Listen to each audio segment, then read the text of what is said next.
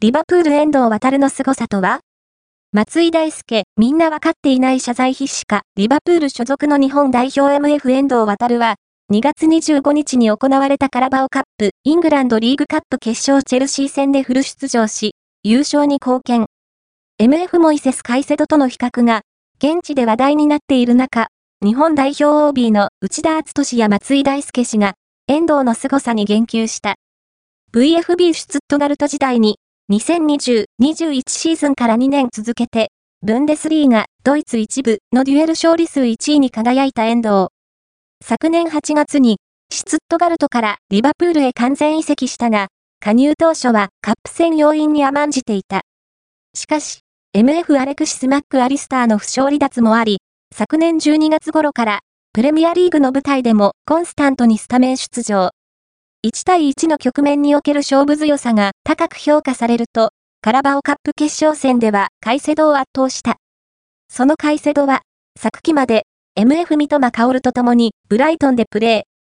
リバプールは、昨季終了後にカイセドの獲得を狙っていたが、同選手は、推定移籍金1億ポンド約184億円でチェルシーへ。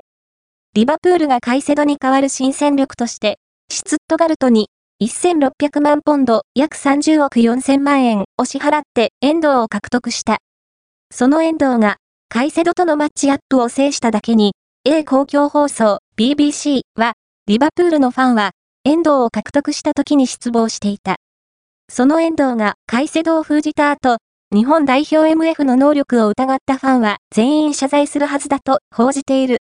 チェルシー戦における遠藤のパフォーマンスは、インターネット動画配信サービス、 DAZN で、2月29日配信開始の内田篤人のフットボールタイム第171回でも話題に。カイセドの移籍金が遠藤の6倍であることが紹介されると、内田氏はすごいですね。